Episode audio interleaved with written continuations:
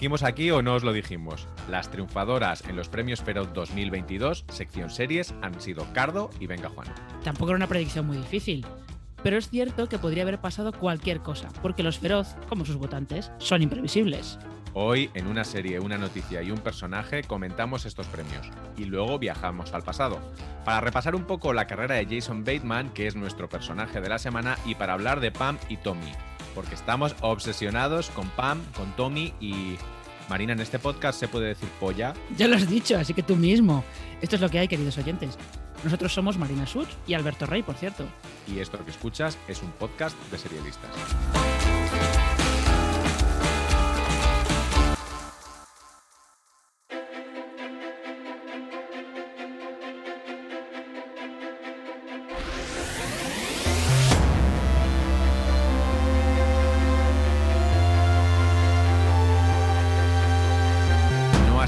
Ninguna sorpresa ver a Venga Juan y Cardo alzarse con casi todos los premios Feroz 2022 de series. Pero ojo, que en las nominaciones también estaban Maricón Perdido, Reyes de la Noche o Vida Perfecta. O sea que en realidad no estaba tan fácil. Bueno, ese gracias, gracias, gracias, gracias, gracias, gracias de Ana Rujas, que por un lado nos demostraba que es una tía humilde y por otro es que veías aquello y decías, es una estrella.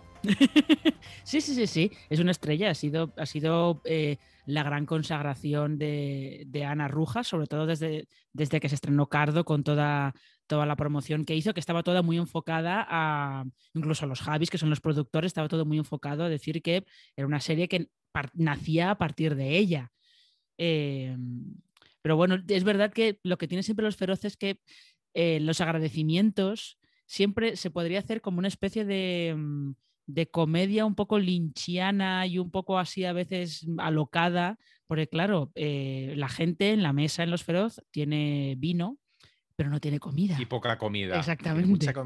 mucho vino y muy poca comida. Bueno, el, este año había una cosa muy divertida y es que los, los que recibían premios, como dijo, ¿quién dijo que los, los que os conocen, si recibís un premio, el siguiente lo entregáis vosotros? Entonces, el, María Pujalte fue premiada por Venga Juan, por, esa, por ese personaje tan, tan bonito y como todo en Venga Juan tan apestoso pero no estaba en la sala. Subió su marido, que es una persona que no se dedica al cine, dijo el que se dedicaba a la náutica, a recoger su premio y se vino arribísima porque, claro, le tocó dar el premio siguiente, confundió a, a, Inma Cuesta con, con, con, quién la confundió? ¿A quién le tuvo que dar el, siguiente premio? ¿Quién era? No me con Aitana Sánchez Gijón, sí, sí, con Aitana Sánchez Gijón. Bueno, hizo un lío, estaba arribísima, pero bueno, lo salvó, lo salvó bastante. Otro que recogió, evidentemente, un premio que este sí que estaba cantado era Javier Cámara por, por Venga Juan y también fue muy bonito porque luego invitó a, María Pujalte a subir al escenario cuando ella ya por fin llegó a la gala, porque no llegó por cosas que algunos sabemos, pero no vamos a contar. pero estuvo bastante bien porque Javier Cámara, eh, aparte de que Inma Cuesta al final acabó como entre, que entregaba premios y recogía el premio de Sánchez Gijón, estuvo en el escenario como mogollón de tiempo, no hacía más que subir al escenario, Javier Cámara cantó una jota y todo, o sea, eh, como que se notaba una gala bastante más suelta. Eh, y eso que las galas de los feroz no es que estén muy encorsetadas, pero se notaba como una gala bastante suelta y yo creo que estaba un poquito también en la línea de, las series que se estaban premiando y un poco también la línea de Venga Juan, ¿no? Que es, es verdad que cada vez que ha habido una temporada de, la saga de Juan Carrasco nominada, mm, siempre ha rascado, ha rascado premio. Se hicieron unos chistes muy buenos sobre, sobre el, equipo de Venga Juan sí se, los debería sentar en la mesa de los, de los políticos, porque además estaban todos, menos, menos los de Vox. Eh, Venga Juan ha sido... Me encanta también esto de que hagamos como que es una serie y no la tercera temporada de una, de una serie que, que está arrasando en premios. Eh, otro que también ha recogido muchos premios por su papel en una serie es Gary con Vida Perfecta, el personaje de Erika Auker, que se llevó, creo que su tercer eh, pues puede ser porque yo. No, no por, no los dos por. Eh, no, no porque tiene uno por, cine. No los tres por esta serie, pero creo que tiene uno por cine. Sí, sí, porque luego dijo que, que dónde iba a colocar el, el feroz y dijo que con los otros dos que había, que había ganado. Y luego una de las sorpresas o no sorpresas fue lo de Candela Peña, que tenía dos nominaciones por Hierro y por Maricón Perdido, y no se llevó ningún premio. además le hicieron una pullita en el Inmemoria Mes Irónico, que estaba muy bien. Sí, bueno, también, eh, también es un poco como por mantener, quitarle un poco hierro, nunca mejor dicho, eh, al asunto y, a la reivindicación que siempre está haciendo Candela Peña en, en todas las en todos sus agradecimientos y, todo. Pero vamos, también hubo pullita aquí para, para, mi compañero, aquí presente. Una que tenía mucha gracia, ¿eh? Así que desde aquí felicitamos a Pilar de Francisco, guionista de la gala. Y ahora hablemos de Ozark.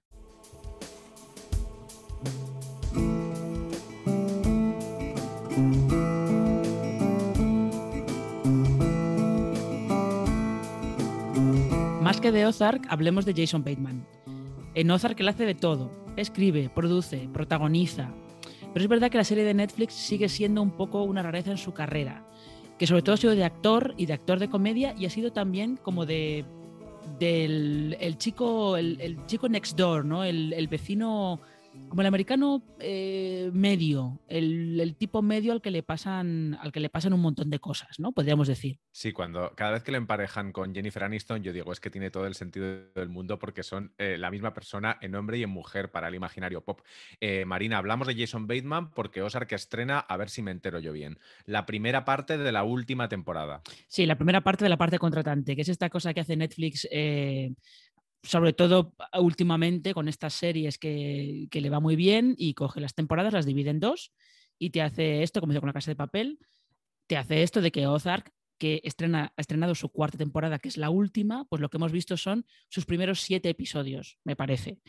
Y mm, con Ozark se ha dado una evolución bastante curiosa, porque al principio era un poco como esta falsa serie buena, estas series que se creen mejores de lo que son sobre todo que además eh, nacía un poco a rebufo del final de Breaking Bad y realmente parecía un poquito eh, como una copia un poco descarada de, Breaking Bad, porque en Ozark tienes a una familia normal y corriente, lo que pasa es que se dedican a lavar dinero de, un cártel de la droga, me parece, o algo así, meten la pata, tienen que huir y acaban escondidos en un, en un resort en los Ozark, que son unos unos montes que hay por ahí en el sur, creo que es entre Missouri y Kentucky y, no sé qué más.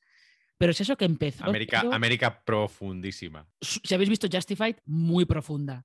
Em, pero eso que empezó un poco como eso, lo que es exteriormente pareció una serie de prestigio, pero luego no era tanto. Pero es cierto que luego la percepción ha ido cambiando. Y ha tenido algunos tramos brillantes y además eh, nos ha dado, a, o sea, ha dado el impulso definitivo a Julia Garner, que estrenará dentro de muy poco una de las series que tenemos más ganas de ver, que es ese Inventing Anna, titulada en castellano. ¿Quién es Ana? Sí. Bueno, Jason Bateman, que es de lo que estábamos hablando aquí, pobre hombre, empezamos hablando de él y acabamos hablando de Julia Garner, a mí me pasa siempre. Solo tiene un Emmy como director precisamente de Ozark, pero ha sido nominado mucho como actor, como productor. Yo creo que es que no le acabamos de ver en ese papel de persona seria que lleva una serie seria. Para mí siempre será el protagonista de Arrested Development. Para ti y para Hollywood y, creo que para todo el mundo. Y eso que también es verdad que Arrested... El padre de Michael Cera, eh, es que se dice pronto. Es que, ¿eh? se dice pronto. Eh, sí, porque su personaje en Arrested Development era un poco también como el normal, entre comillas, de toda la familia Bluth, que es, como decimos, el, el tipo de personaje que ha estado haciendo que ha estado haciendo hasta ahora. Y Arrested Development, todo lo que ha hecho es un poco uno de sus proyectos más recordados también por esta cosa que tiene la serie como de comedia de culto y tal. Comedia de culto que yo creo que los fans, las dos últimas temporadas, mm, como que no quieren... Yo hago como que no existen, porque Arrested Development es una de las series de mi vida y además ahí me divierte mucho esa idea de, ya que Jason Bateman es percibido como el chico next door, como dices tú, vamos a meterle en una familia donde están todos fatalísimo de lo suyo y encima él decide llamar a su hijo George Michael. Es que tiene, es que tiene tela la cosa, ¿eh? Pero, eh, ¿qué es esto de que Jason Bateman empezó en la Casa de la Pradera? Sí, sí, sí, su primer crédito como actor es La Casa de la Pradera como niño de estos adorables y con dientes y con estas cosas tan de, la, tan de la televisión norteamericana. Y mira, también mola hablar de estrellas infantiles que luego no se han torcido, porque de las otras tenemos una colección bien gorda. Por cierto, hablando de Emmys y de Globos de Oro, ¿damos por ganados los de Lily James este año? Yo digo sí.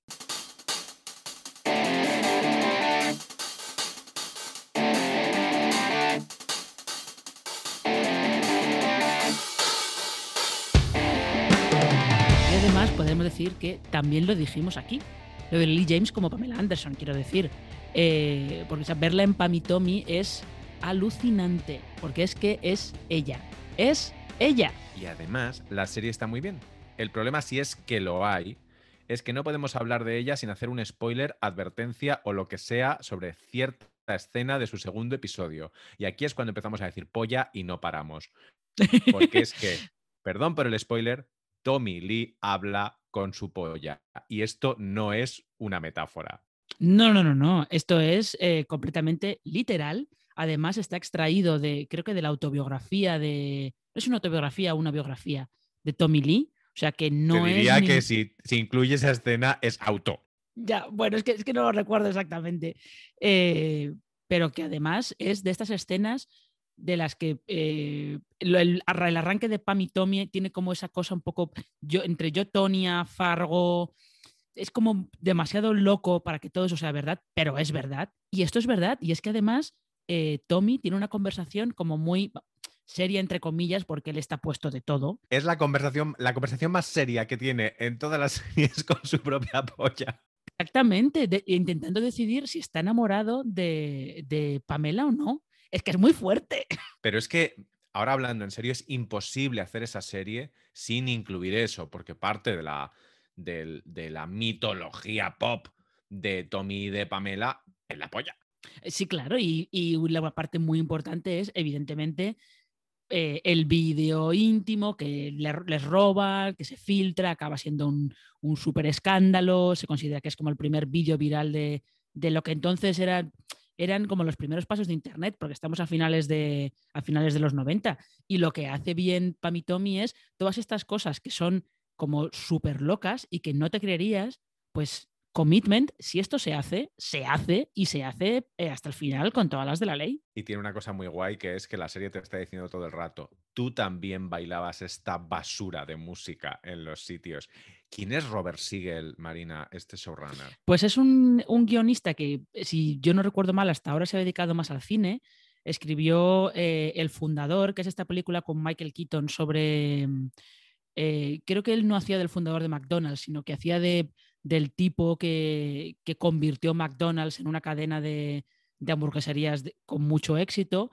Y por lo que se ve, por lo que han estado contando en, en las entrevistas de promoción, eh, tanto Craig Gillespie como, como todos los actores, en el guion ya estaban todos estos toques locos de comedia, pero porque por lo que se ve, si tú te lees eh, los libros que salieron sobre el tema, los reportajes sobre el tema, es que realmente era todo, era todo como, como así de loco. ¿Y qué, te, qué te puedes esperar de un tío? A ver, la boda en bikini en la playa, esa la hemos visto todos. Quiero Claro. decir, hay, hay dos bodas importantes en nuestra vida, la de Lady Di y Carlos y la de Pamela y, y Tommy Lee. Eh, la dirección de Craig Gillespie se nota mucho este, este retratista de los trash que nos encanta. Has nombrado antes tú, Tonia, pero él también ha estado en Physical, incluso estuvo en United States of Tara. El famoso episodio Torando, ese que, que nos voló la cabeza porque es precioso, es, es suyo. Y luego además la, la serie tiene un punto de vista muy interesante porque le da mucha importancia a ese señor que roba el vídeo de Pam y Tommy, cuáles son sus motivaciones, que son muy divertidas, y cómo él no sabemos si sabe o no sabe o intuye que va a cambiar la cultura pop para siempre. Porque la primera vez que ve el vídeo con el personaje de Nick Offerman, lo que le dice Nick Offerman es, esto es, esto va Sí, porque además, yo creo que no son muy conscientes de dónde se están metiendo, porque ellos dos saben que eso que tienen es una cosa muy privada y muy eh, íntima y que es real, que no es porno, que es lo que hace el personaje de Nick Offerman, que es eh, productor de cine porno. Saben que es real, que es muy íntimo, pero yo creo que ellos lo único que ven es que van a ganar dinero. Y el personaje de Seth Rogen, que es este carpintero que roba el vídeo, lo único que quiere es vengarse de Tommy Lee porque Tommy Lee eh, ha sido un imbécil con él y ya está. O sea, las consecuencias de lo que, de lo que va a ocurrir mmm, no las tienen muy claras, que es una cosa que sí que la serie hace bien, sobre todo desde el principio se nota que la serie está tomando partido por, por Pamela Anderson. Sí, tiene una, una, primera escena en la que están como eh, replicando un, una intervención de ella en el programa de Jay Leno que es muy guay, esa cara que pone ella de... Uh, y ahí empieza la, empieza la serie. Eh, bueno, los semi de maquillaje prostético y efectos especiales no se dan en la gala de los semi televisada, en la grande, sino en la de los semi creativos que se celebra unos días antes normalmente y digamos que a puerta cerrada. Pero este año igual se lo piensan, porque qué ganas de escuchar los discursos de los responsables de eso. Eso. O como diría aquel, una grande y libre. Pero sobre todo grande, como nosotros. Aquí Alberto Rey y Marina Such desde el cuartel general de serialistas. Hoy, buscados todavía por el gobierno, sobrevivimos como soldados de fortuna. Si tiene usted algún problema y nos encuentra, quizá pueda contratarnos. Hasta la semana que viene.